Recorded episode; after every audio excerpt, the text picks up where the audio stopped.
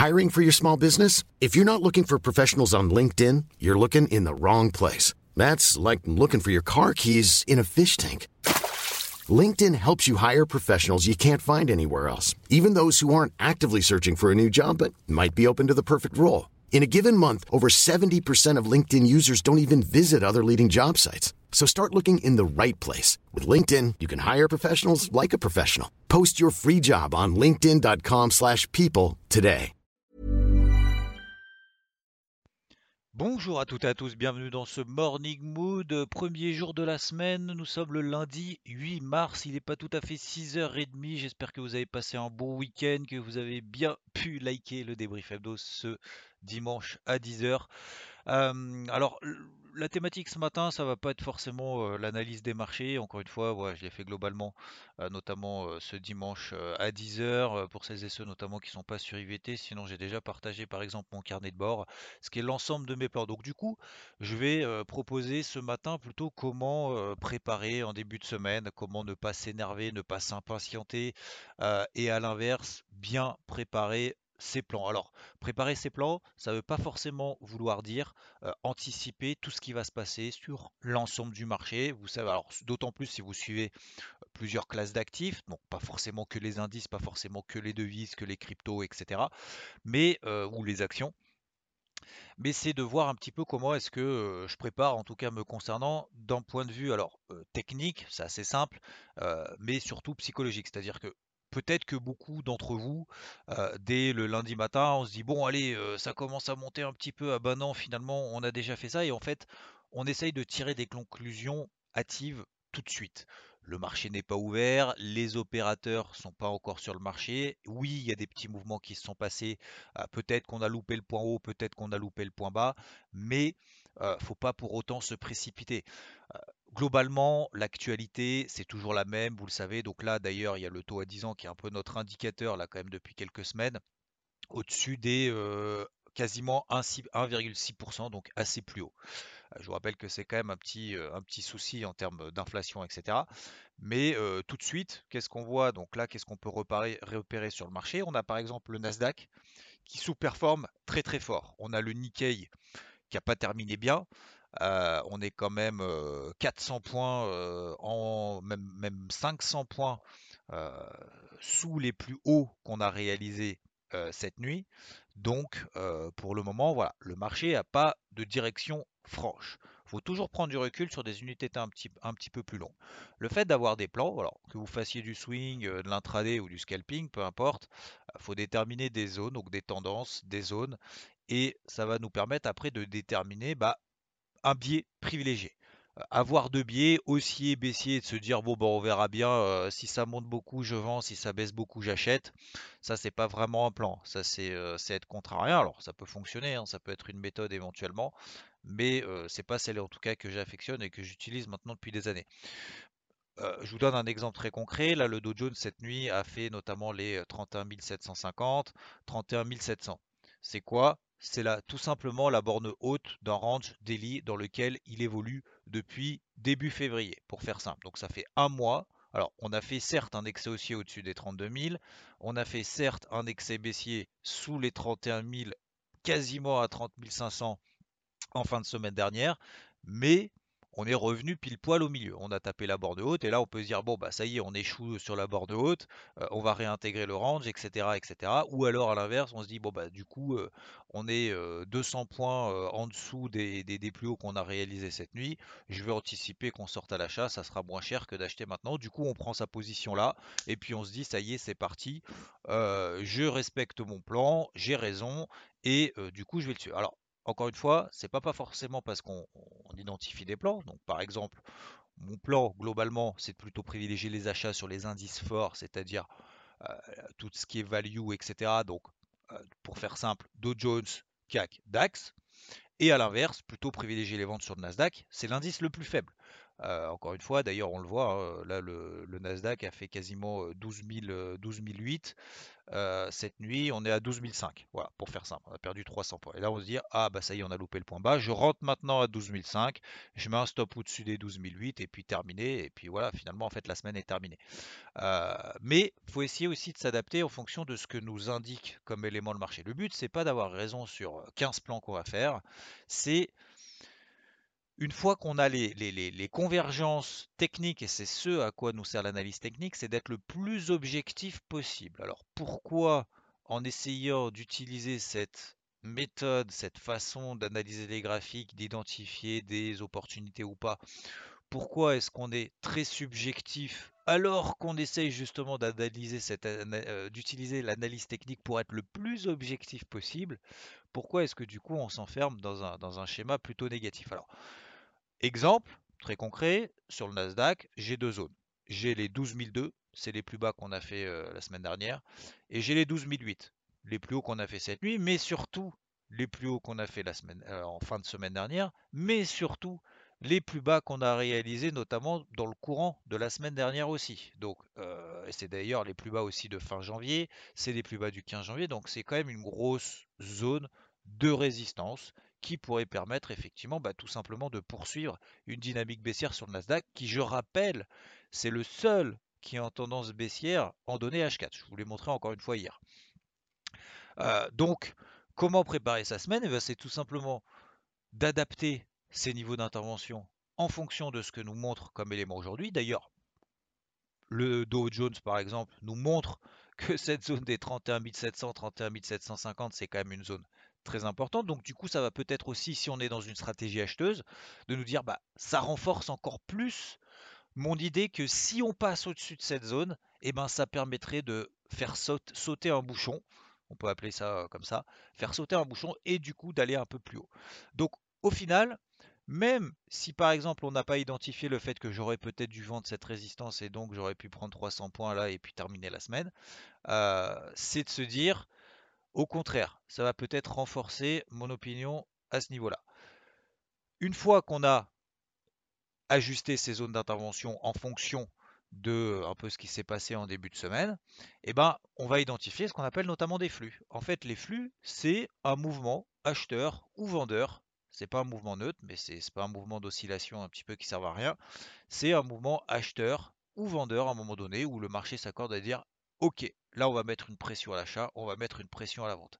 Et en fait, la rupture de ces niveaux va nous permettre, avec un flux, d'identifier un mouvement et d'être un petit peu comme un mouton d'ailleurs. Hein. Alors c'est, péjoratif, mais le but, encore une fois, c'est pas d'avoir raison avant les autres. Hein. C'est d'exploiter le plus possible des mouvements que nous donne le marché qui correspond à nos attentes, qui correspond à ce que nous, on je vais pas dire qu'on aimerait, parce que voilà, on s'adapte au marché, mais ce que nous, on a identifié éventuellement comme mouvement. Donc, euh, voilà le, travail un peu en début de semaine, d'avoir l'humilité aussi de reconnaître que, voilà, on peut pas être partout, tout le temps, etc. C'est pas grave, on laisse respirer un petit peu le marché, on voit ce que nous donne comme élément. Je pense par exemple aussi euh, très concrètement au gold. Je sais que beaucoup, ça y est, ça y est, le gold a perdu 20%, ça y est, c'est terminé, on va faire que acheter, que acheter. Ce matin, on peut se lever en se disant, putain, je vois le gold, euh, il est à 1714 dollars, ça y est, c'est parti, j'ai loupé le point bas, j'aurais bien dit que, machin, etc. Non, c'est pas grave, on laisse, on laisse ouvrir le marché. Je rappelle, alors ça c'est mon point de vue, après vous, en faites ce que vous voulez, mais je pense que le gold est enfin c'est même pas je pense, le gold est toujours en tendance baissière, il y a une grosse pression baissière, voilà, ça c'est objectif. Euh, on est sous toutes les moyennes mobiles, vous mettez en H4, on est sous la MM20 H4, etc. Donc là, objectivement, techniquement, c'est toujours ultra baissier, voilà, pour pas dire baissier. Euh, donc ça veut dire que dans des tendances baissières, on va oui avoir des rebonds techniques, c'est logique. Il y a des rachats de positions, il y en a qui prennent des positions au faussive inverse, etc., etc. Donc il y a des, bien évidemment le, marché n'évolue pas en ligne droite. Mais du coup, bah, le fait qu'on ait cette petite phase peut-être de consolidation latérale, là, euh, on est repassé du coup sous les 1705 dollars juste après. Bah, le fait d'avoir attendu, c'est de se dire tiens techniquement, ok, je réidentifie peut-être une zone d'achat offensive au-dessus des 1714 dollars. Si on passe au-dessus des 1714 dollars, bah, ça voudrait dire que les acheteurs, ça y est, ils sont bien là. Donc du coup, ça, si je suis bien évidemment dans une optique d'acheter, du coup, ça va me permettre de dire, ok, je passe ce niveau-là. Du coup, je vais pouvoir identifier avec ce que le marché nous a donné comme élément technique cette nuit, et eh ben identifier une zone d'invalidation. Alors peut-être très courte, peut-être très lointaine. Euh, ça peut être euh, en dessous des 1700, même si je pense que c'est pas forcément une bonne idée, en dessous des 1690 dollars. Mais du coup, ça va nous dire si je place en dessous des 1690 dollars, si je passe à l'achat au-dessus des 1714, ça va me donner grosso modo un stop de 24 euh, dollars. Donc, est-ce que le jeu en vaut la chandelle de me dire j'ai un stop à 24 dollars de un risque que je prends de 24 dollars sur l'or quel est mon objectif? Est-ce que mon objectif est de 10 dollars? 5, 20, 30, 40, etc. Est-ce que donc je prends ce risque par rapport au potentiel que j'ai sur, sur cette position-là? Ou est-ce que le jeu n'en vaut pas la chandelle, sachant qu'en plus je sais très bien que les rebonds techniques vont être très difficiles, euh, parce qu'encore une fois, une tendance, ça ne se retourne pas comme ça en une fois. Alors, de temps en temps, oui, mais je veux dire, la tendance se prolonge beaucoup plus souvent qu'elle ne se retourne. Sinon, il n'y aurait pas de tendance. Donc, euh, ou en tout cas, la tendance serait euh, tout le temps euh, neutre en fait. parce qu'à chaque fois, à chaque fois qu'on aurait des départs, finalement, à chaque fois, on aurait des retournements. Donc, ce qui n'est pas le cas. Donc, du coup, voilà, toute cette, toute cette gymnastique ici de, de, de début de semaine, c'est quand même relativement important parce que je pense qu'il y en a peut-être beaucoup qui se jettent un petit peu dans la gueule du loup comme ça. Et encore une fois, moi, des, plans, donc j'en fais des, dizaines, des, plus de déjà d'une vingtaine, déjà à froid, le week-end ou le lundi matin. Là, c'était en tout cas en l'occurrence dimanche. Mais j'en jette quand même beaucoup. Donc j'ai tort sur beaucoup de choses. Et pour autant, c'est pas grave. Le but, c'est pas d'avoir raison ou d'avoir tort, c'est de gagner de l'argent à la fin de la semaine, ou à la fin du mois, ou à la fin de l'année. Donc, ou à la fin de la journée pour ceux qui font que de l'intraday. Donc du coup, essayez bien en ce début de semaine de dire tiens, alors à froid, ok, le taux il est là, euh, l'or monte, mais oui, je vais essayer de le chercher à l'achat, mais il va me falloir quand même des indications un petit peu supplémentaires. Le marché, globalement, les indices, je vais plutôt chercher des achats. Je vois ce matin, il y a un petit signal de faiblesse, mais bah, ça va me permettre, au contraire, ça va être plutôt positif, puisque ça va me permettre de renforcer éventuellement ma conviction, ma volonté d'accompagner le mouvement si jamais on saute ce bouchon, par exemple sur le Jones au-dessus des 31 700, 750. je vois également, j'observe que, bah oui, c'est vrai que le Nasdaq, il est quand même faible. Il y a quand même une grosse zone de résistance et on est quand même bien baissier. Et du coup, ça va permettre aussi de renforcer peut-être ces plans ou tout simplement de les invalider. Par exemple, moi sur le gold, je suis pas particulièrement acheteur. en tout cas, pas dans une optique moyen terme pour toutes les raisons macro que je vous ai déjà évoquées et ben, peut-être que ce petit rebond technique, je vais me dire, ok, je vois quand même à chaque fois que ça rebondit, il y a quand même toujours une petite pression vendeuse. Donc, je vais peut-être, si je prends des positions à l'achat, diviser par deux mes, mes, positions à l'achat parce que j'estime que j'ai un risque quand même supérieur euh, d'être à l'achat que d'être à la vente. Et donc, voilà, au fur et à mesure, voilà ce que je fais en fait généralement en début de semaine. J'espère que ça vous aidera peut-être dans vos plans, dans votre démarche.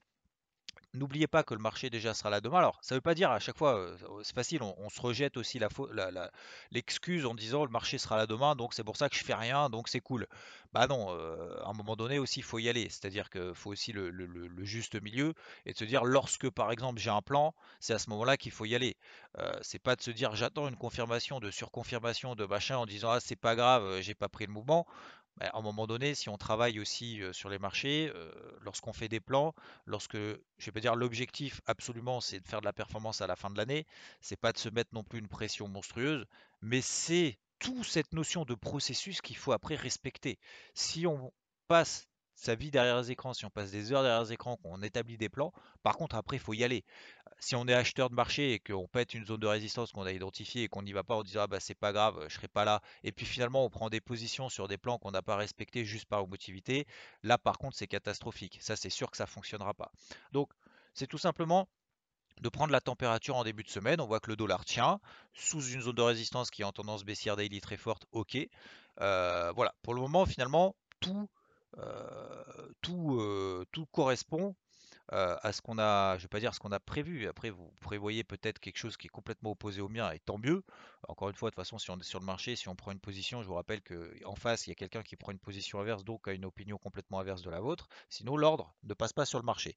Donc, il faut avoir cette humilité de ne pas vouloir forcément avoir raison mieux que les autres.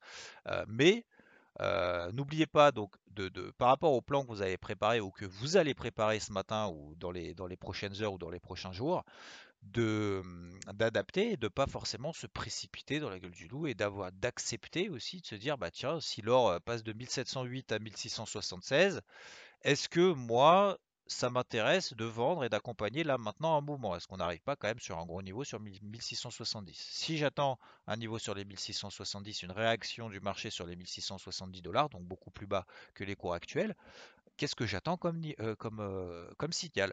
Est-ce que c'est sur des bougies des grosses impulsions sur des grosses unités temps, parce qu'on sait que c'est quand même beaucoup plus fort sur des grosses unités temps que sur des unités temps 5 minutes.